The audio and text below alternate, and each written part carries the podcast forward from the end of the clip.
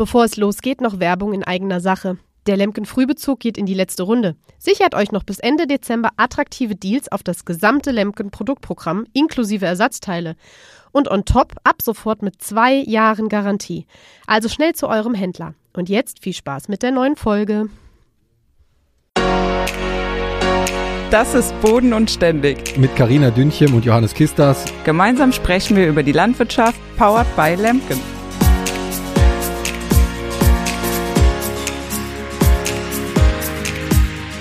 Ja, hallo und herzlich willkommen zu einer neuen Folge Boden und Ständig mit Karina und mir. Und heute haben wir einen spannenden Gast dabei, nämlich den Jens. Ja, Jens, ich würde sagen, äh, du kannst dich direkt erstmal einmal äh, vorstellen. Ja, das ist schön. Äh, schönen Dank für die Einladung heute. Ja, mein Name ist äh, Jens Brohr und ich bin äh, Geschäftsführer und Gründer der Firma Agri Experts. Und genau, vielleicht grundsätzlich ein bisschen was zu meiner Person. Ich bin auf einem landwirtschaftlichen Betrieb aufgewachsen, habe dann Agrarwirtschaft studiert, bin dann nach meinem Studium in ein Trainee-Programm gegangen. Das Trainee-Programm ähm, ist das Trainee-Programm der DLG und bin danach dann 2005 bei der Firma Klaas eingestiegen und war dort im internationalen Produktmanagement unterwegs, später dann im internationalen Vertrieb und habe mich dann 2015 dazu entschieden, zurück auf meinen elterlichen landwirtschaftlichen Betrieb zu gehen. Und nichtsdestotrotz ähm, interessiert mich aber die Landtechnik und vor allem auch ähm, ja die internationale Tätigkeit äh, weiter. Und aus dem Grund haben wir dann ein Unternehmen gegründet, sprich die AG Experts Consulting GmbH. Und da sind wir nach wie vor im Bereich der Landtechnik international unterwegs. Ja, Jens, ich möchte dich auch einmal ganz herzlich begrüßen an der Stelle noch. Wir hatten ja auch schon mal das Vergnügen. Ich war ja schon mal bei einer Schulung von euch dabei. Bevor wir aber jetzt so richtig in die Materie einsteigen, äh, fragen wir unsere Kandidaten ja immer äh, ein paar auflockernde Fragen. Und äh, ja, was, wenn du grillst, was gibt's bei dir? Würstchen oder Steak? Da gibt es Steak. Und was gibt's dann zu trinken dazu? Wein oder Bier? Bier. Sehr gut. Sehr, klingt auch sehr gut, ja. Ja, jetzt um nochmal zum Thema zurückzukommen. Ja, du sagst ja, du warst äh, bei Klaas dann ja tätig.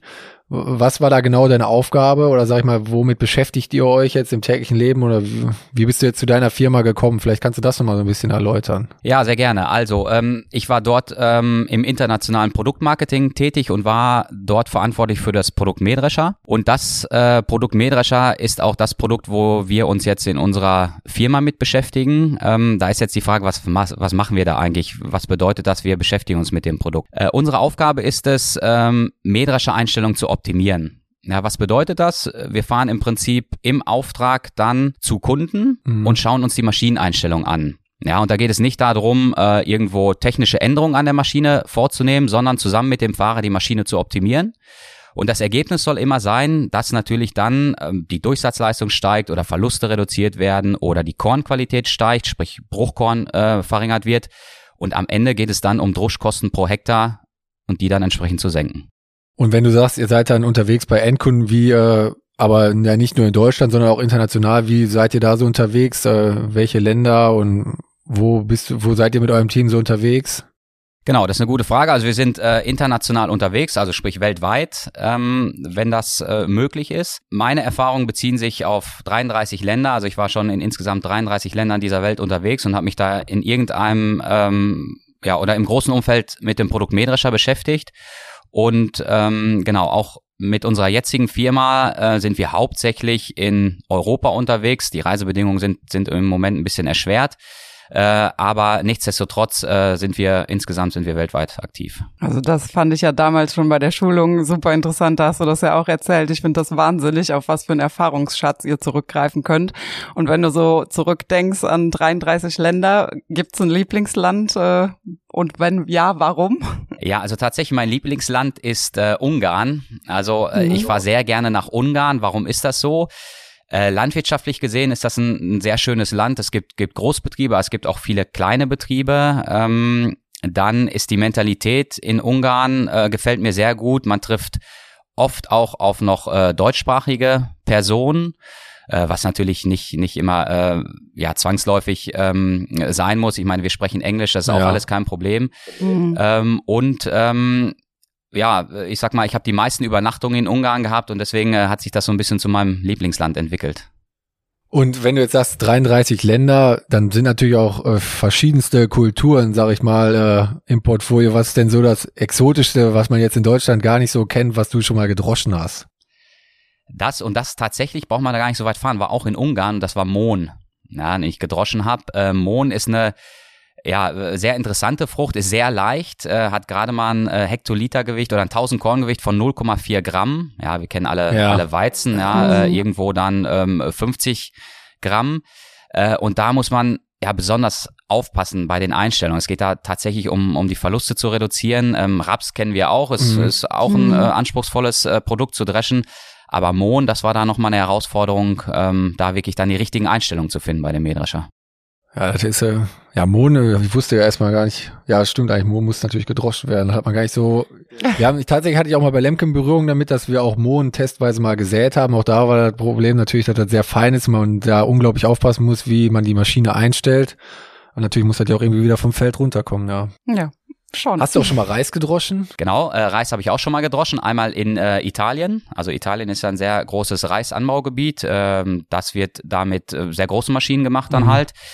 Ähm, die laufen dann auf einem Kettenlaufwerk, das ist Nassreis. Ja. Und äh, in China habe ich auch äh, Reis gedroschen. Da sind es aber eher dann äh, sehr kleine Maschinen. Äh, das sind dann Vollraupen, äh, mit ja. denen da gefahren wird. Also das waren die beiden Länder, wo ich Reis gedroschen habe. Also du warst ja dann wirklich äh, wirklich äh, in allen Herrenländern unterwegs, also auch dann in allen Kulturen. Das ist ja, wie, wie bereitet man sich denn dann in Deutschland zum Beispiel darauf vor? Weil ich sag mal, man kann ja nichts, äh, man kann ja auf keine Erfahrung zurückgreifen, wie wo du jetzt das erste Mal wahrscheinlich in Italien äh, Reis gedroschen hast, da hast du ja auch gedacht, äh, wie, wo fange ich jetzt erstmal an oder wie geht man dann da vor? Genau, vielleicht zu der, zu der ersten Frage äh, bezüglich Kultur, das, das finde ich persönlich eine sehr wichtige Frage, ähm, die man, die man sich dann immer wieder vor Augen führen muss, wenn man in ein Ausland geht. Also ich habe das immer so gehandhabt, ähm, ich habe mich immer als Gast gesehen in dem Land und das, das finde ich auch wichtig, dass man sich in so einem Land dann als Gast sieht und sich dann auch so verhält. Die zweite Geschichte ist, ähm, dass man bestimmte Dinge dann oder Abläufe ähm, gar nicht zu sehr hinterfragt ähm, und sich erstmal auf die Situation einlässt. Natürlich hat man dann eine, eine Vorstellung, so wie sollte so eine Ernte dann ablaufen, aber es gibt unterschiedlichste ähm, Bedingungen, also betriebsinterne Abläufe, es gibt irgendwelche eingefahrenen Strukturen, die man dann nicht unbedingt erstmal hinterfragen sollte. Und grundsätzlich, ja, sollte man immer mit, mit Respekt auftreten, äh, die Leute da respektieren. Auch, äh, ich sag mal, wenn sie manchmal so gekleidet sind, ähm, es gibt oft, ähm, ich sag mal, Fahrer von, von Maschinen, die mit ja, Schlappen auf dem Mähdrescher fahren, äh, Jogginghosen anhaben. Ja, aber dass man da unvoreingenommen dann auftritt und die Situation dann erstmal so wahrnimmt oder annimmt, wie sie ist, ja, und nicht gleich alles hinterfragt. Und das Schlimmste, was man natürlich tun kann, ist versuchen, dann eingefahrene Strukturen oder Prozesse äh, zu ändern. Also das, das geht meistens daneben. Ja, andere Länder, andere Sitten, ne? Ja, und dann hast du quasi deine voreingestellten oder du hast ja deine Einstellung im Kopf, wenn du weißt, du hast jetzt äh, beispielsweise den Mond, dann muss vielleicht der, die, der Wind ein bisschen reduziert werden. Du hast dann ja deine Sachen im Kopf und dann tastest du dich einfach langsam ran an die optimalen Einstellungen oder oder sprichst dann nochmal mit dem Betriebsleiter, auf welche Erfahrungsschätze die so zurückgreifen oder wie läuft das dann ab? Ja, genau. Also zu dem Ablauf ist immer so, das Allerwichtigste ist erstmal äh, zu erfragen, was ist das Ziel des Betriebsleiters? So, was sind unsere Vorgaben? Worum geht es gerade? Du hast ja gerade angesprochen beim Mohn, da ging es tatsächlich um Verlustreduzierung. Wenn wir dann zum Beispiel im, äh, im Weizen oder als Beispiel, was du eben genannt hast, im Raps unterwegs sind, da kann es ja ganz andere Vorgaben geben und so. Und das ist erstmal das Wichtigste zu erfragen, so was ist die Vorgabe vom Betriebsleiter? Das ist der Punkt eins, um zu wissen, so wo, wo wollen wir hin?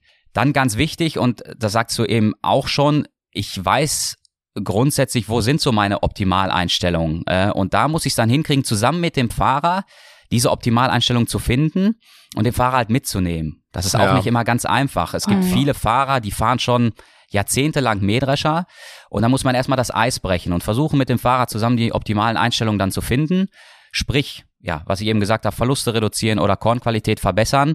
Und am Ende des Tages, wenn man dann mit so einer Optimierung der Maschine fertig ist, ist das Ziel, dass der Fahrer dann auch gelernt hat, wie ist er zu diesem Ziel gekommen, was sind die einzelnen Schritte und ja, das, das muss das Ziel sein, dass man den Fahrer mitnimmt äh, und gemeinsam mit dem Fahrer dann die optimale Einstellung findet. Gab es schon mal einen Fahrer, der so ein bisschen uneinsichtig war, der sich vielleicht auch äh, angegriffen gefühlt hat, dass du jetzt gesagt hast, hier, ne, da müssen wir mal da und da noch was einstellen, weil ich muss so an den Klassiker denken, das haben wir immer schon so gemacht. Da gibt's wahrscheinlich auch Fahrer, die dann denken, ist, sie fahren da optimal und das ist schon richtig, was sie da so machen. Und dann stelle ich mir das schwierig vor, wenn dann jemand auf einmal daherkommt und sagt, nee, das machen wir aber jetzt mal so und so. Ja, das ist auch eine sehr interessante Frage. Also ich persönlich ähm, habe das zum Glück noch nicht erlebt, aber der äh, Nils Schröder ist ja auch bei uns im Team und ist mhm. äh, sehr viel unterwegs ist ja auch noch ein paar Jahre jünger als ich und ähm, das ist natürlich so, da, wenn ein, ein junger Mensch zu einem erfahrenen Fahrer kommt ähm, und ja. den Fall ähm, hat er tatsächlich gehabt, wo der Fahrer gesagt hat, na ja, Junge, geh du mal lieber Bier trinken, ich glaube, das ist für uns beide besser.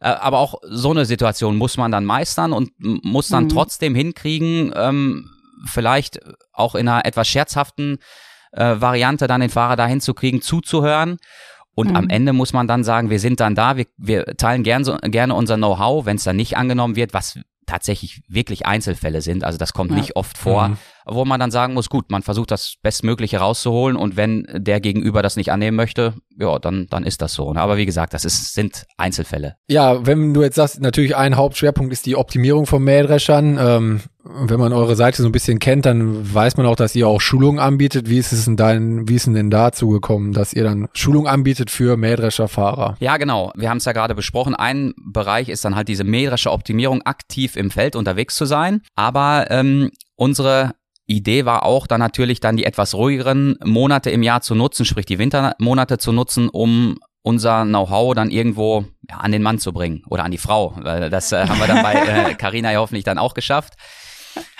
ähm, genau, dass wir im Prinzip Schulung anbieten. Äh, was sind das für Schulungen? Das sind keine klassischen Fahrerschulungen, sondern wir nennen das Optimierungsschulungen. Also jemand, der, ich sag mal, irgendwo eine gewisse metrische Erfahrung hat, ja, der ist äh, willkommen bei uns in der Schulung. Natürlich sind auch Anfänger willkommen. Es ist überhaupt kein Problem. Also jeder Wissensstand kann unsere Schulung besuchen. Da stellen wir uns dann auch ähm, auf diese Schulungsteilnehmer ein. Gibt es denn unterschiedliche Stufen, sage ich mal, dass ihr eine Schulung habt für Anfänger, eine Schulung für für Fortgeschritten und eine Schulung dann für Profis sind, sage ich jetzt mal in Anführungszeichen, oder ist das immer ein gemischter Blumenstrauß, wo dann quasi der Charme darin liegen würde, dass der Profi äh, dem Anfänger schon mal beim Kaffee was beibringt oder beim Mittagessen oder so oder wie habt ihr das so geplant oder wie ist das bei euch so geplant? Genau, also also grundsätzlich gibt es zwei Arten von Schulung. Also unsere Hauptschulung ist die metrische Optimierungsschulung, die ist für Anfänger als auch für Experten äh, oder steht für Anfänger und für Experten zur Verfügung.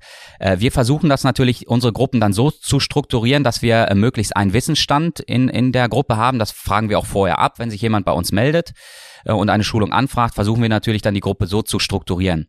Nichtsdestotrotz haben wir dann immer unterschiedliche Wissensstände in der Gruppe, ähm, aber das, das kriegen wir eigentlich ganz gut gehandelt, äh, dass wir dann äh, bei der Basis anfangen, die, die Grundzüge des Medrusch dann nochmal erklären und ähm, erstaunlicherweise ist das dann für den Profifahrer dann auch nochmal interessant. Also wir haben noch nie ein Feedback gehabt, dass jemand sagte, oh Gott, ich habe mich gelangweilt, sondern im Gegenteil, wo gesagt wurde, ach ja, gerade die Grundlagen, die waren jetzt nochmal wichtig für mich zur Auffrischung.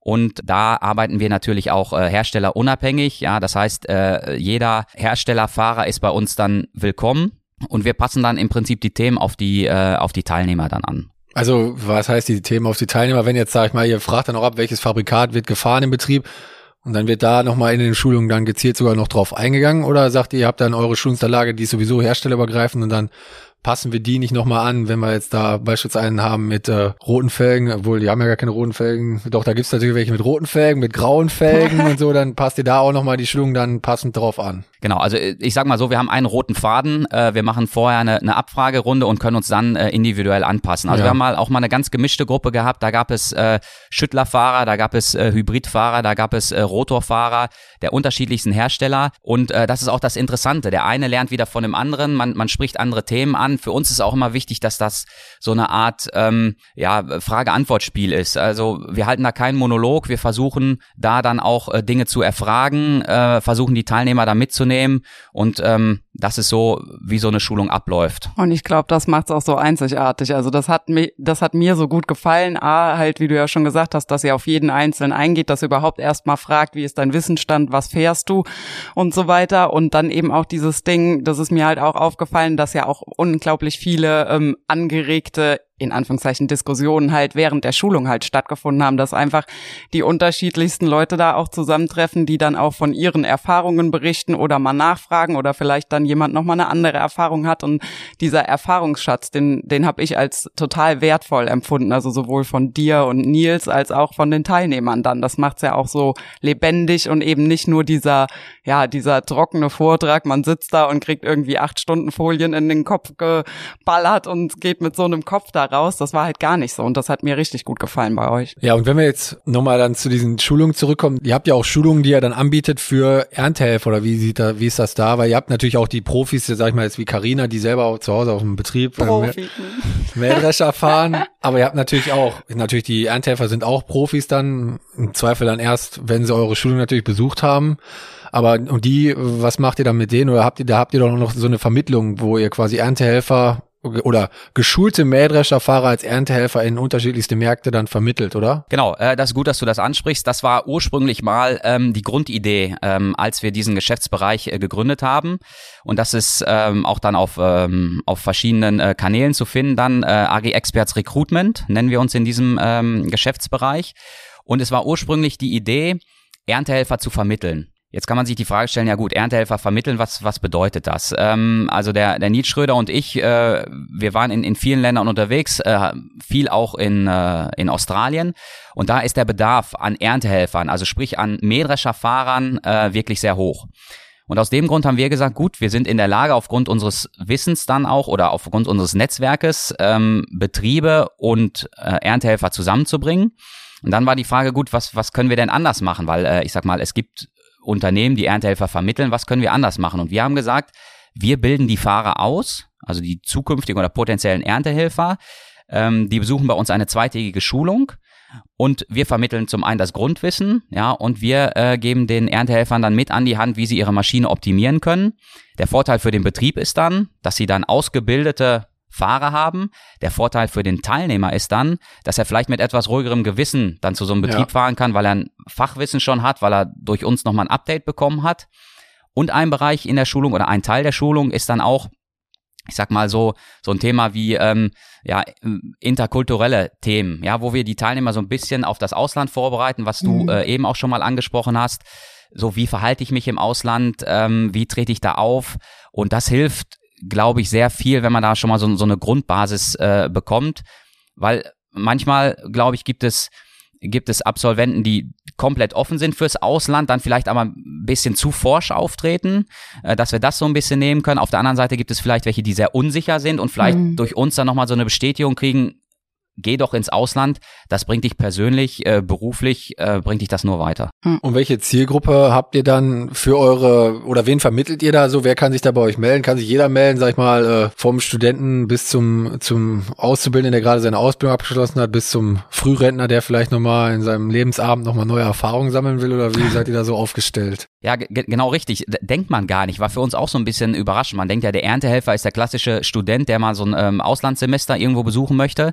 Und äh, tatsächlich haben wir auch genau diesen Frührentner vermittelt. Ach wirklich? Ja, äh, er sagt, ich war jetzt, ja, das, das ist äh, wirklich eine schöne Sache, wo, wo er sagt, okay, ich war jetzt äh, in der Industrie tätig, äh, gar nicht mal in der Landmaschinenindustrie, äh, sondern äh, eher in der ähm, LKW-Branche unterwegs und sagte, gut, ich, ich bin halt affin, ich kann so ein bisschen Mähdrescher fahren, bringt mich da nochmal auf einen, auf einen Update und der tatsächlich dann äh, vermittelt worden ist und ähm, ja, das sind halt halt Dinge, die sich so ergeben. Und das finde ich auch das äh, Schöne ähm, an unserem Unternehmen.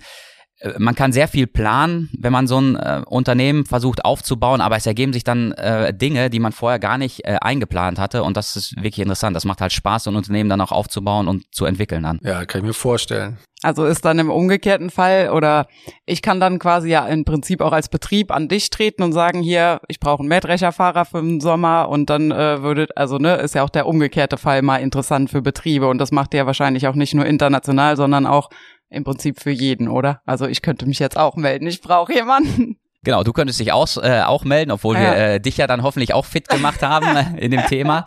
Genau, aber ist genau richtig. Also Betriebe können sich auch melden bei ja. uns, äh, die sagen, wir brauchen einen Mähdrescherfahrer.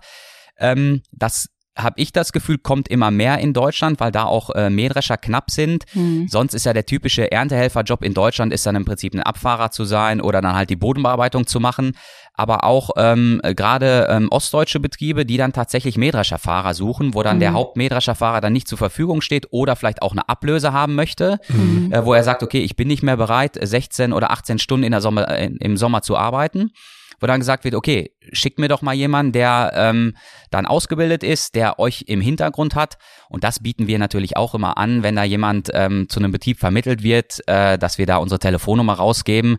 Im Fall der Fälle darf der uns auch nochmal anrufen und fragen, du, in der Schulung habe ich das dann, oder ich habe es vergessen, was ihr in der Schulung erzählt habt, ähm, könnt ihr mir nochmal ein paar Tipps geben, wenn die tatsächlich dann auf dem Mähdrescher sitzen. Mhm. Und äh, wie ist da so das Feedback von den äh, Leuten, die das so gemacht haben? Äh, durchweg positiv oder gab es auch schon mal welche, die gesagt haben, oh Gott, da bin ich irgendwie... Äh sag ich mal, da habe ich mich nicht so wohl gefühlt oder wie ist da so, weil ich muss selber sagen, ich war auch im Ausland, zwei Monate in Rumänien ja und habe da auch einen Betrieb gehabt und für mich war das auch, am Anfang war ich wirklich skeptisch, aber wenn man einmal da ist und sich so ein bisschen eingelebt hat, ist das eigentlich immer, war das für mich eine gute Erfahrung. Ich weiß nicht, wie das so die anderen oder wie das so wieder so eure Erfahrungsschätze sind. Ja, kann ich nur bestätigen. Also ich sag mal, den, der Vorteil, wir kennen natürlich die Betriebe, dass wir wissen, wie sind da die Be Betriebsstrukturen. Macht ihr denn vorher so ein Check-up, sag ich mal, wenn sich jetzt jemand meldet, sag ich mal aus Lettland, Litauen oder wo auch immer, dann oder kennt ihr die in der Regel schon vorher oder ist das dann jemand wildfremdes kommt auf euch zu und sagt immer, ich brauche hier drei Stück und dann oder dann guckt ihr euch den Betrieb dann einmal an oder wie läuft sowas ab? Genau, im, im Moment, äh, dadurch, dass wir noch ein relativ junges Unternehmen sind, äh, sind das alles Betriebe, die irg in irgendeiner Art und Weise persönliche Kontakte zu uns mhm. haben. Ähm, dadurch, dass wir, äh, was ich ja eben beschrieben habe, im Sommer sehr viel unterwegs sind, äh, und wenn wir so einen Tag ähm, auf einem Betrieb verbringen, bekommt man ja schon ja. so einen gewissen Überblick. Und das sind so Betriebe auch, die wir dann vermitteln, die wir dann empfehlen. Ich sag mal, so haben wir einen guten Überblick, was das für Betriebe sind. Auf der anderen Seite natürlich gucken wir uns auch den Erntehelfer an und das muss man auch ganz klar sagen, nicht jeder ähm, gewollte Erntehelfer ist dann auch tatsächlich geeignet dafür, äh, sowas zu tun äh, wo wir uns die Leute auch ganz genau angucken, so wie viel Erfahrung haben die. Ähm, es gibt dann auch Betriebe, die sagen, ich brauche jetzt den Vollprofi, ich muss mhm. einen haben, der meine Maschine bedient, weil mein Fahrer hat gekündigt, wie auch immer. Mhm. Da müssen wir dann natürlich gucken, dass das jemand ist. Ähm, wenn ich dann nur 100 Hektar mit der Maschine bisher oder mit einem Mähdrescher gedroschen habe, ist das nicht der geeignete Kandidat wo wir dann schon versuchen, dann auch äh, Ansprüche oder Anfragen von, vom Betrieb und äh, dann auch die Eignung vom äh, potenziellen Erntehelfer dann zusammenzubringen. Das stelle ich mir auch sehr schwierig vor, dann immer den passenden ja. Kandidaten zu finden für die ja. Äh, passenden Bedingungen. Denke ich auch gerade. Auf der einen Seite ja gut, dass es so individuell ist, ne, und so passend wie möglich, aber wahrscheinlich auch nicht immer ganz einfach dann. Wie sieht denn die Planung, also wir haben ja jetzt Januar, wie sieht die Planung da für dieses Jahr aus? Seid ihr schon ausgelastet, was Schulungen angeht oder auch äh, sind noch Plätze frei für Erntehelfer? Wie oder wie behältst du auch da den Überblick? Das würde mich auch mal interessieren. Da musst du, es ist ja quasi wie so ein Puzzlestück auch immer, ne, die sich finden müssen. Ja, genau. Das ist genau das, das ist äh, schön beschrieben. Das ist genau das, Puzzle, was ich dann irgendwann zusammenfügen muss. Und, und wir sprechen oft da intern von, äh, dass wir viele Bälle in der Luft haben. Und wir müssen irgendwann müssen wir die, die Bälle jetzt auf den Boden kriegen oder das passende Puzzlestück dann. Um diesen Bereich äh, kümmert sich der Nils Schröder. Ähm, das ist seine Hauptaufgabe jetzt über die Wintermonate neben den Schulungen natürlich. Ähm, zu der Frage haben wir noch Schulungsplätze frei. Ja, also wir haben jetzt ähm, grundsätzlich haben wir drei Schulungsblöcke im Jahr. Der erste Schulungsblock ist im ähm, Januar, Februar. Der zweite Schulungsblock ist so im April, Mai. Und der dritte Schulungsblock, der ist dann im ja, November, Dezember. Das sind so unsere äh, drei Schulungsblöcke. Zum folgenden Schulungsblock, der jetzt ähm, am 31. Äh, Januar startet, da gibt es noch vereinzelt Plätze. Ähm, also wenn jemand Interesse hat, kann er sich gerne noch melden. Ähm, Wir schreiben ja deine Kontaktinformationen, kommen nachher in die Show Notes hier unter dem Podcast. Dann kann sich da jeder über Instagram und so über eure Kanäle bei bei euch melden. Ne? Aber ich wollte dich nicht unterbrechen, oder ich wollte dich kurz unterbrechen, um das nochmal zu untermalen. Nein, das ist super, genau. Da, da freuen wir uns auch. Äh, je mehr Leute sich melden, desto, desto interessanter wird das ja auch. Also äh, wie gesagt, zu den Schulungen, da sind noch vereinzelt Plätze frei in diesem Schulungsblock jetzt im Frühjahr, äh, April, Mai. Auch da haben wir schon wieder Leute auf der Warteliste, ähm, weil im Moment äh, ist das so, dass das hauptsächlich Fahrer von Betrieben sind, die jetzt diese ruhige Zeit nutzen, das sind weniger Studenten, weil mhm. äh, aktuell sind dann äh, Prüfungszeiten, äh, das ist kurz vor den Semesterferien, ja. das passt für die Studenten nicht gut. Die bevorzugen natürlich dann eher den Zeitraum April, Mai, das ist wieder etwas näher vor der Ernte und so haben wir dann, äh, ich sag, innerhalb des Jahres haben wir dann unterschiedliche Zielgruppen dann auch, was es uns dann auch wieder einfacher macht, die Gruppen zusammenzustellen. Das war ja eben auch so eine Frage, wie kriegen wir das hin? Das ergibt sich komischerweise. Also jetzt haben wir eher den Fokus auf Fahrern von Betrieben, die, die jetzt die ruhige ähm, Zeit nutzen. Und dann kam eben ja auch nochmal die Frage, wie viel Schulung bietet ihr an? Das äh, kann ich jetzt vielleicht auch gerade nochmal aufgreifen. Ich habe ja gesagt, wir bieten diese klassische Fahreroptimierungsschulung an, vom Einsteiger bis zum Profi. Aber was wir auch anbieten, äh, sind Betriebsleiterschulungen. Weil die Erfahrung, die wir gemacht haben, dass sich Betriebsleiter ungern in eine Schulung setzen, wo dann auch Fahrer dabei sind. Ähm, das sind oft Betriebsleiter von Großbetrieben dann. Und da geht es dann ähm, auch um das Thema äh, Medrusch natürlich, das ist eine Eintageschulung. Und ähm, da geht es dann auch nochmal viel um so Wirtschaftlichkeitsthemen, wo wir einfach dann auch mal ähm, eine Excel-Tabelle äh, an die Wand schmeißen und sagen, okay, was passiert, wenn ich äh, irgendwo äh, den Gutfluss im Mähdrescher optimiere, was für Einflussfaktoren habe ich und was das Ergebnis dann, was macht das dann wirtschaftlich aus? Also das sind eigentlich so die zwei Hauptschulung, äh, die wir dann anbieten. Ich, ich wollte nur sagen, dass ich es auf jeden Fall auch empfehlen kann. Also es ist wirklich, äh, überlegt's euch, es ist äh, auf jeden Fall eine tolle Sache. Aber wolltest du zu der Schulung noch was sagen? Nee. Ich hätte nämlich noch eine andere Frage. Nee, ich wollte nur, äh, ja, oder ich frag du erstmal, Karina. Ich habe meine nee, Frage ich, im Kopf. Ich wollte gerade, ich habe mich nur gerade gefragt, jetzt befasst du dich ja unglaublich viel mit Mähdrechern, also, ne, und du hast ja gesagt, dass du selber ja auch noch einen Betrieb hast. Fährst du dann auch tatsächlich gerne in der Ernte selber noch Mähdrescher oder sagst du, nee, ich bin dann auch froh, wenn ich mal, weiß ich nicht, sähe oder nur eine Bodenbearbeitung mache. Irgendwann ist das Thema mal, ist mal gut. Gibt's eine andere Lieblingsaufgabe? Äh, ja, ich, ich muss sagen, also meine Lieblingsaufgabe ist tatsächlich Mähdrescher fahren. Also das ja. ist die, die Lieblingsaufgabe, äh, aber ähm, nichtsdestotrotz äh, fahre ich auch gerne mit einem Trecker Aussaat. Ist, ist äh, ja. ich sag mal, ist mein zweites Lieblingsthema, wenn man das so sagen kann. Und ich finde immer die, die gesunde Mischung aus allem, die, die macht ja auch unseren, unseren Beruf so interessant. Ja. Und ähm, das ist ja vielleicht dann auch für, für Einsteiger interessant, ähm, weil es stellt sich ja immer die Frage, äh, soll ich tatsächlich in die praktische Landwirtschaft gehen oder soll ich mich mit dem Thema Landwirtschaft auseinandersetzen? Und da finde ich persönlich, es gibt keinen besseren Beruf als die Landwirtschaft. Egal, ob es jetzt tatsächlich, äh, so wie es bei dir ist, Karina, als, als ja. Äh, ja in der praktischen Landwirtschaft oder bei mir dann in der praktischen Landwirtschaft und, und drum zu dann noch oder mhm. wenn ich jetzt bei Lemken beschäftigt bin. Ja. Man hat ja den Bezug zur Landwirtschaft und das ist, äh, finde ich, so vielseitig und vielfältig. Ähm, genau, und zu deiner Frage, fahre ich im Sommer dann noch Mähdrescher? Ja, auch das. Denn man muss dazu sagen, wenn wir unterwegs sind, äh, ist es selten, dass wir tatsächlich selber auf dem Fahrersitz sitzen. Mhm. Ähm, also wir sitzen oft also zu 98 Prozent der Fälle sitzen wir auf dem Beifahrersitz, weil unsere Aufgabe es ja ist, dem Fahrer die richtigen Einstellungen beizubringen. Und ähm, also ich, ich fummel dann auch nicht im Menü rum, sondern ich sage dem Fahrer, bitte lass uns doch mal zusammen die und die Einstellung ausprobieren. Und wenn du sagst, die ist gut, dann behalten wir die bei. Wenn du sagst, nee, meine Einstellungen sind besser, bin ich auch gerne bereit zu sagen, äh, okay, deine Einstellung war besser. Es geht einfach darum, ähm, ja, ich sag mal, zum, zum Nachdenken anzuregen und äh, das hat sich eigentlich als äh, sehr positiv dargestellt, dass man dann gemeinsam zum Ziel kommt und gemeinsam dann ein vernünftiges Ergebnis dann erzielt bei der Einstellung der Maschine. Ja, wenn du jetzt wieder beim Thema bist mit den äh, Einstellungen in unterschiedlichen Ländern, hast du schon mal so eine Auslandserfahrung, wo du gedacht hast, oh Gott, oh Gott, wo bin ich jetzt hier äh, gelandet? Ich hoffe, ich komme hier nochmal irgendwann wieder weg oder äh, hast du da auch noch so eine Anekdote? Ja, da tatsächlich. Das äh, ist schon etwas etwas länger her und das ist ähm, das ist, ich sag mal, mein, mein zweites Lieblingsland. Das ist, ich würde sagen, das ist so eine, so eine, so eine gewisse Hassliebe. ähm, das war 2007 war das und das ist das Land Kasachstan. Sehr interessant, landwirtschaftlich sehr interessantes Land, ähm, von der Mentalität auch ein sehr interessantes Land. Und ähm, es ist einfach so, die, die Menschen, die dort leben, der, der Kasache, äh, und das wusste ich tatsächlich gar nicht, äh, das hat mir auch niemand erzählt, bevor ich da hinfahre, das ist ein ja, europäisch aussehender Asiate. Ja, und ich bin dort gelandet und habe gedacht, äh, Moment, wo, wo bin ich hier? Denn Kasachstan bringt man so so dann immer in Verbindung mit Russland. Ja, das ja. ist Russland. Ja. Ähm, na, das ist aber völlig falsch. Ähm, und, und das erzählt einem ja auch niemand in Deutschland. Ja. Und das sind auch so Erfahrungen, äh, wenn man im Ausland unterwegs ist, man lernt so viel dazu. Ähm, das ist, das ist wirklich, wirklich eine schöne Sache für einen persönlich. Und ähm, ja, wie gesagt, zu deiner Frage, ja, das, das war halt, ähm, ich sollte dort eine Vorführung fahren oder ich habe dort über drei Wochen eine Vorführung gefahren.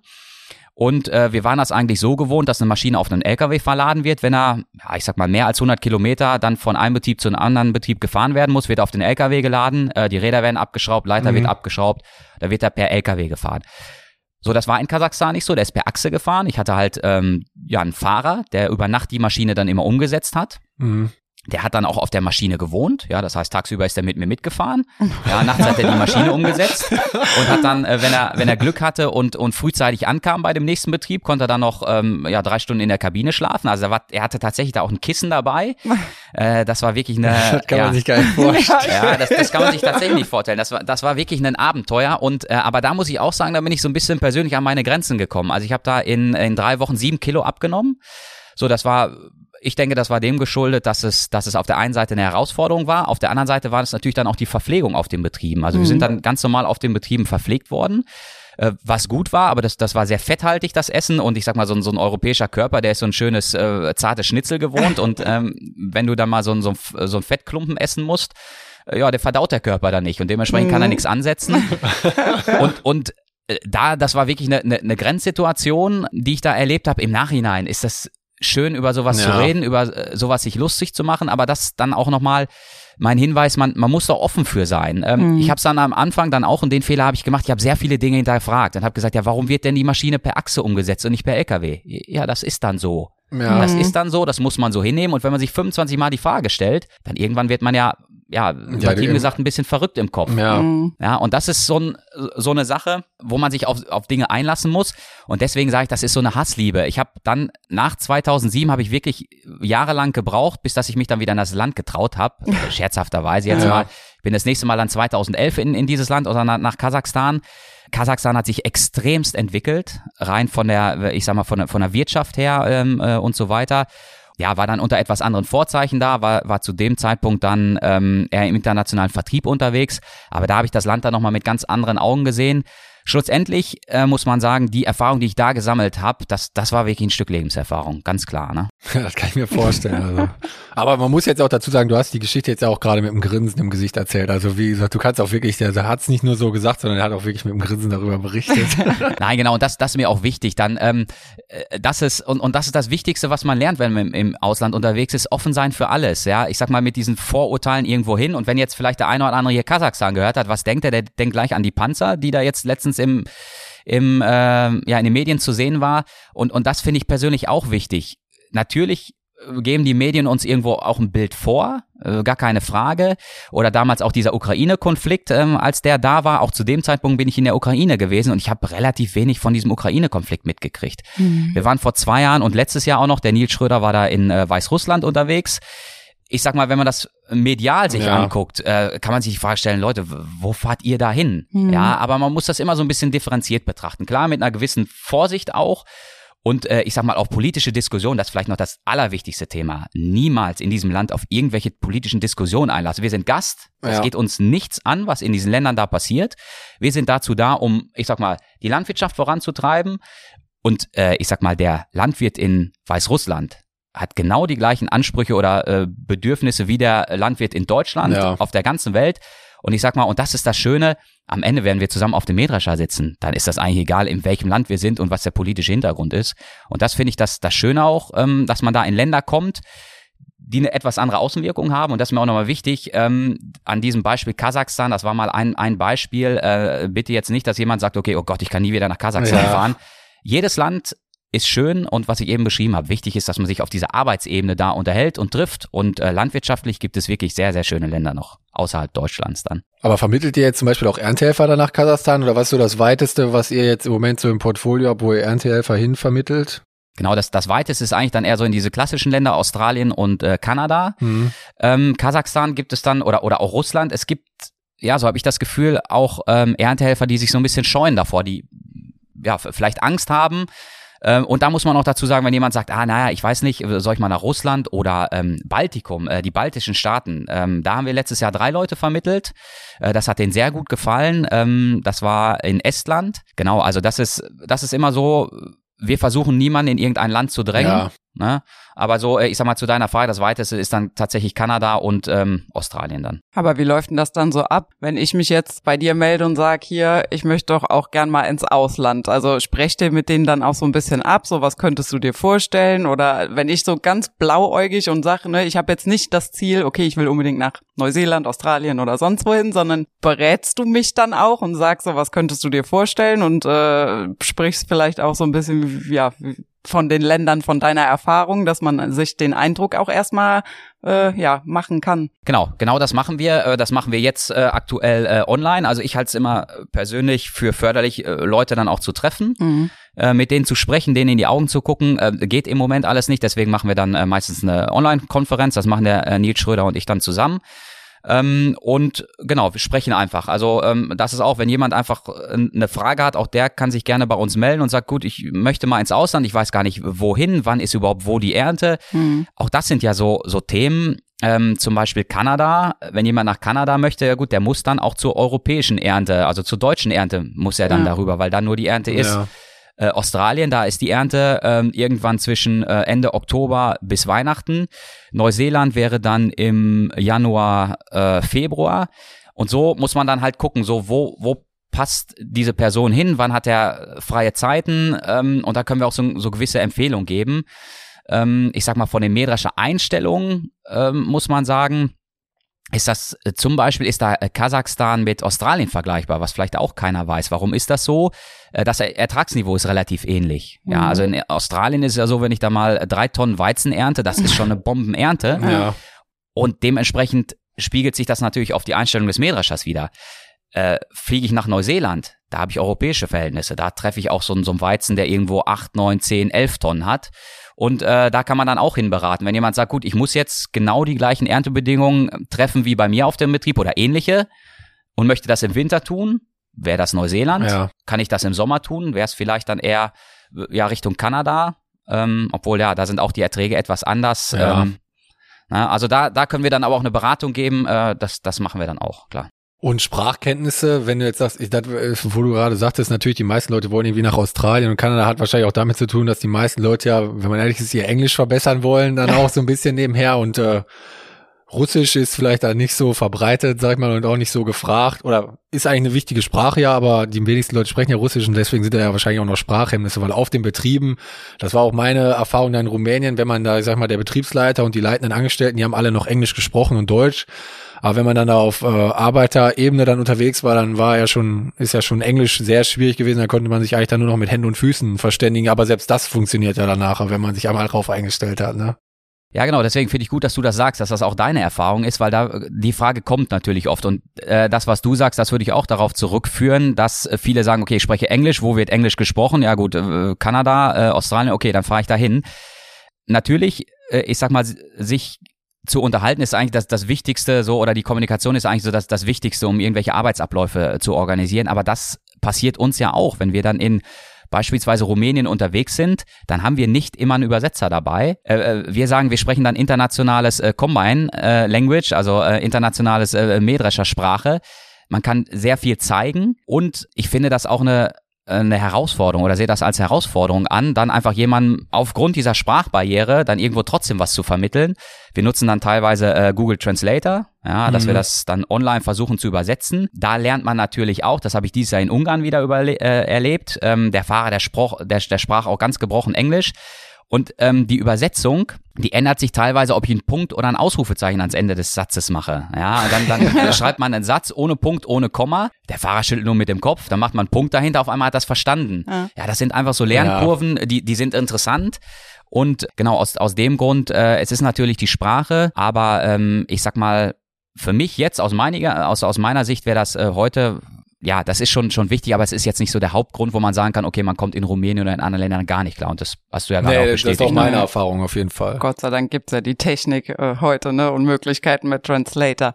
Aber wo wir ein Thema Technik sind, habe ich noch eine Frage, die ich mal von zu Hause aus mitbringe. Wir hatten letzte Woche kurz auch die Diskussion, als um Mähdrescher ging und oder generell um, um Landtechnik und diese ganzen Programme, die ja jetzt auch alles selber einstellen, wie bei Klaas beispielsweise CMOS, dass die Maschine eigentlich selber sich schon das Beste rausholt. Und äh, da waren wir so ein bisschen zwiegespalten in der Meinung, ähm, ob es denn überhaupt noch notwendig ist, dass jemand da drauf sitzt, der wirklich äh, auch weiß, was da los ist, äh, oder ne, so nach dem Motto, ja, ist ja, also es gibt ja auch viele, die die Meinung vertreten, okay, da Hauptsache, da sitzt jetzt einer drauf, der kann das Knöpfchen drücken und äh, noch lenken und äh, den Re oder wahrscheinlich noch nicht mal mehr lenken und ne, Hauptsache sitzt einer auf dem Sitzkontaktschalter. Äh, vertrittst du die Meinung auch oder sagst du, äh, ja, auch wenn die Maschine schon das Bestmöglichste rausholen kann, ist es immer noch wichtig, dass jemand da sitzt, der auch versteht, was passiert, weil ich bin der Meinung, wenn sowas ja auch, es kann ja auch mal ausfallen, so ein äh, System, ne? Und dann, oder denke ich mir halt, ist der, der menschliche Verstand doch äh, auch noch wichtig, der da drauf sitzt, oder? Genau. Also, was du gerade beschrieben hast, es gibt ja unterschiedliche Hersteller, die da äh, diese automatischen Maschineneinstellungen äh, anbieten. Hm. Das Allerwichtigste ist, wenn ich auf eine ja, und das sind ja künstliche Intelligenzen. Ja. Äh, wenn ich darauf zurückgreife oder mit denen arbeiten will, muss ich sie vorher kalibrieren. Hm. Weil grundsätzlich sind das ja ja, ich sag's mal salopp, dumme Sensoren, die können ja nur auf irgendein Signal reagieren. Und das wichtigste, ich sag mal, die, die wichtigste Sensor bei einem Mähdrescher ist die Verlustanzeige, die vernünftig zu kalibrieren. Ist ja oft so, wenn, wenn ein äh, Fahrer die Maschine mit der Hand fährt, dann weiß er, okay, wenn meine, meine Balken irgendwo in irgendeinem Anzeigegerät irgendwo eine bestimmte Höhe erreicht haben, dann habe ich das 1% oder 0,8% Level erreicht. Ja, und wenn die Anzeige bis dahin geht, dann fahre ich halt langsamer. So, die Software, ähm, die funktioniert etwas anders. Die regelt bis zu einem bestimmten Punkt, da sind oft eine Markierung, bis, die, bis das die ranregelt. Und aus dem Grund muss ich natürlich die Verlustsensoren kalibrieren. Und das ist die eine ganz wichtige Sache, ähm, dass ich je höher äh, technisiert so eine Maschine ist, desto wichtiger ist es, alle Sensoren zu kalibrieren. Und jetzt zu deiner Frage, der, der das dann macht, der muss natürlich wissen, wie die Maschine funktioniert. Ja, also ich vertrete die Meinung, je, je höher technisiert eine Maschine ist, desto wichtiger ist die Ausbildung noch eines Fahrers, dass er auf jeden Fall weiß, okay, wie ist der Ablauf, wie ist der Gutfluss in der Maschine, was muss ich tun, wie muss ich es kalibrieren. Und ähm, da in die Richtung noch, noch ein anderer Hinweis, wenn ich, wenn ich einen großen Betrieb ähm, habe, nehmen wir an, das ist einfach ein Betrieb mit einer, mit einer Hektarzahl X, der hat in der Vergangenheit wahrscheinlich mindestens, ähm, ich sag mal, zwei, drei äh, Mähdrescher mehr gehabt. Auf jeden Fall hatte der mehr Mähdrescher pro Hektar hatte auch mehr Fahrer zur Verfügung. So, wenn dann ein Fahrer nicht ganz so gut war, dann ist das nicht so ins Gewicht gefallen. Ja, nehmen wir mal an, dieser Betrieb hat seine Mähdrescherflotte jetzt auf zwei Fahrer reduziert und einer dieser beiden ist nicht so gut, ist nicht ausgebildet oder warum auch immer, dann sind das natürlich schon 50 Prozent der Kapazitäten. Und deswegen ist die, die Ausbildung und Weiterbildung äh, für mich immens wichtig und äh, führt am Ende dann auch zum wirtschaftlichen Erfolg, weil äh, ich natürlich dann, dann wissen muss, wie funktioniert die Technik und muss sie dann entsprechend kalibrieren können. Ja, also nochmal dann auch, um, um die Frage konkret zu beantworten, äh, kann ich äh, jede beliebliche äh, oder beliebige Person auf so einen Mähdrescher setzen? ist meine ganz klare Antwort nein. Auf der anderen Seite muss man dazu sagen, auch ein nicht so hoch ausgebildeter Fahrer hat mit einer automatischen Maschineneinstellung immer mehr Leistung. Ja, ich sag mal, es gibt so ein, so ein, so ein Werbeslogan, ähm, äh, gute Fahrer noch besser machen. Ja, unter dem, dem Slogan würde ich das eigentlich packen. Mit einer Automatik mache ich den guten Fahrer noch besser. Ja, mit der entsprechenden, mit dem entsprechenden Know-how und der Unterstützung. Aber wenn du das gerade sagst, Karina, mit diesem äh, Unterstützungssystem oder CMOS jetzt zum Beispiel, weil das jetzt gerade genannt wurde, ist es nicht auch so, dass in manchen Märkten bewusst auf gewisse Techniken und Elektronik verzichtet wird? Sag ich mal, man hat ja immer so vor Augen, oder ich aus meiner Erfahrung heraus, ist ja so, dass der Amerikaner an sich äh, lieber auf ein paar Sensoren verzichtet und auf ein paar Elektronikbauteile und dafür lieber irgendwie was mechanisch löst oder hydraulisch sogar dann oder selbst hydraulisch gegenüber sind die ja manchmal noch sehr skeptisch, dass man da sagt, dann zum Beispiel in Nordamerika lieber was, was wir selber reparieren können, als dass wir so ein Elektronikbauteil haben, wo wir dann wieder jemand anrufen müssen, der das austauscht. Oder wie ist da so deine Erfahrung? Genau, da gibt es in äh, also ich sag mal, so unterschiedlich wie die Kulturen sind in den einzelnen Ländern, umso oder oder genauso unterschiedlich sind dann auch die Ansprüche an Technik oder oder Nicht-Technik. Da gibt es, äh, ich sag mal, äh, das, was du gerade beschreibst, in den USA, die dann eher Richtung Stahl und Eisen gehen. Aber nichtsdestotrotz ist ja mittlerweile die Technik so, dass ich an der Elektronik gar nicht mehr vorbeikomme. Ja, ich muss ja irgendwo ein Elektronikbauteil, äh, ich sag mal spätestens, wenn ich eine Maschine habe, die irgendwo ähm, ein Display hat, bin ich in dieser Elektronikschiene drin. Aber da dann auch zu der Ausstattung, ähm, ich sag mal, gibt es, äh, da gibt es Länder, als Beispiel will ich da auch wieder Rumänien nennen, die einen sehr, sehr hohen Ausstattungsquote äh, dieser automatischen Maschineneinstellung haben, die das nutzen, die das auch, auch nutzen wollen. Und dann gibt es Länder, da ist der, die Ausstattungsquote relativ gering. Ne? Also das, da gibt es wirklich äh, sehr unterschiedliche Länder. Auf der anderen Seite muss, muss man dazu sagen, wenn ich einen Fahrer habe, der nicht offen für Technik ist, ja, dann, dann, dann muss ich auch gucken, ob ich ihm die zur Verfügung stelle. Ne? Ich sag mal, das, ist, das geht los mit der GPS-Lenkung. Wenn er der Meinung ist, er kann besser lenken per Hand, ja, dann ist es schwierig, ihn zu überzeugen von der GPS-Lenkung, obwohl jeder weiß, eine ja. GPS-gelenkte Maschine ja, ist effizienter. Völlig klar. Ne? Aber das ist dann auch unsere Aufgabe. Wir kommen teilweise auf Maschinen, da sind die Elektronikfunktionen ausgeschaltet. Ja, teilweise haben wir es erlebt, dass Schneidwerke, zwölf Meter Schneidwerke mit der Hand gesteuert werden. Ohne automatische Schneidwerksführung, was fast unmöglich ist. Na, und dann geht es manchmal in ganz, ganz kleinen Schritten darum, Leute auch an Technik ranzuführen. Ja, und das, das macht es auch sehr interessant in unserem Job. Also man weiß eigentlich erst, wenn man in der Kabine sitzt, was auf einen zukommt. Na, und das, man muss sich ständig auf neue Situationen einstellen.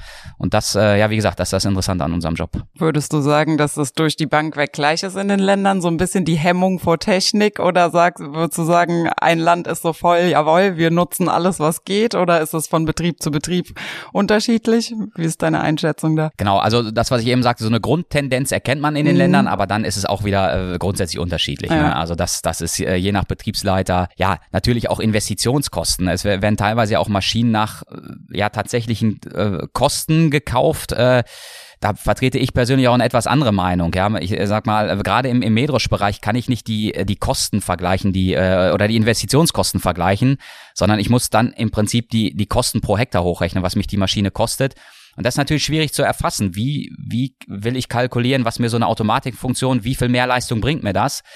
Ähm, aber da haben wir auch einen äh, relativ großen Erfahrungsschatz, würde ich sagen, weil wenn wir so Maschinenoptimierung machen auf den Betrieben, dann können wir das immer äh, sehr gut über Telemetriesysteme auswerten und sehen dann, okay, wir haben eine Maschine eingestellt, wir haben sie optimiert oder wir haben eine Automatik genutzt. Wie viel ja, Mehrleistung habe ich denn dann?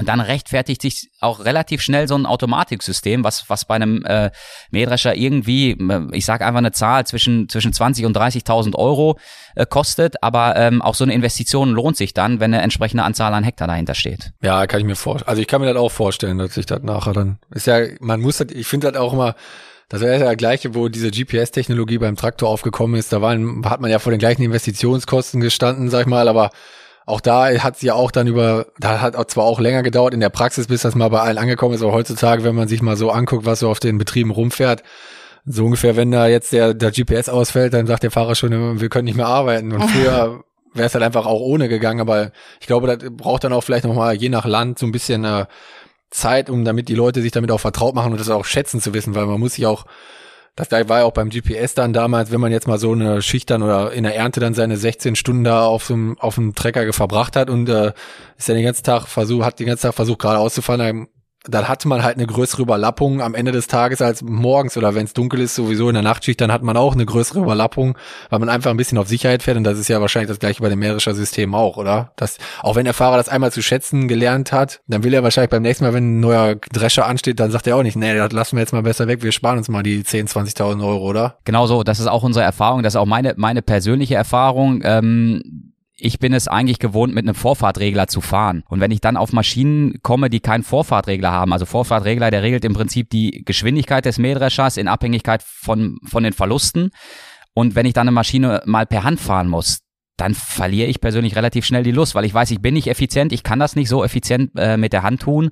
Und wenn man den Fahrern einmal das, die Vorteile dann gezeigt hat, ähm, dann freuen die sich eigentlich darüber und sind, sind auch dankbar dafür. Und auch das nochmal äh, zu dem Thema Betriebsleiterschulung. Also wir haben da auch schon das Feedback bekommen, wo jemand sagte, ja Mensch, hätte ich das doch mal vor der Investition der Maschine äh, mal gewusst, wie so eine, wie so ein System funktioniert, welche Vorteile das hat. Weil, und das ist ähm, auch schwierig, ich sag mal, für, für einen Vertriebler, diese Tiefe der Technik da mittlerweile zu wissen. Ich würde mal sagen, vielleicht vor, vor 20 Jahren war es etwas einfacher, Landtechnik zu verkaufen. Das war, das war oft viel Stahl und Eisen. Heute ist es sehr viel Technik und ähm, ich sag mal, auch Bodenbearbeitungsgeräte haben ja immer mehr Technik. Ich meine, das wirst du besser wissen als ich. Aber ähm, dass man da auch Genau, also die Technik wird immer mehr und da ich komme ja da darauf ähm, in unseren Betriebsleiterschulungen, wo wir dann das Feedback kriegen, okay, hätten wir doch mal vorher über diese Technik gesprochen, weil ich glaube, die die professionellen in, äh, Betriebe in Zukunft sind die Betriebe, die Technik nutzen. Ja, ich würde sagen, wir haben schon wieder ziemlich lange gequatscht. Du vielleicht noch eine Frage. Also wenn wir jetzt noch Erntehelfer haben, die können sich wie gesagt bei dir melden und äh, du, ihr seid da offen für alle Anfragen. Erstmal natürlich, dann wird natürlich, wie du das schon gesagt hast, wird dann ja gefiltert nach Interessen und Vorlieben und Vorkenntnissen. Aber grundsätzlich kann sich ja jeder erstmal melden. In allen Altersgruppen, vor allen Dingen, wie wir ja auch gerade gehört haben.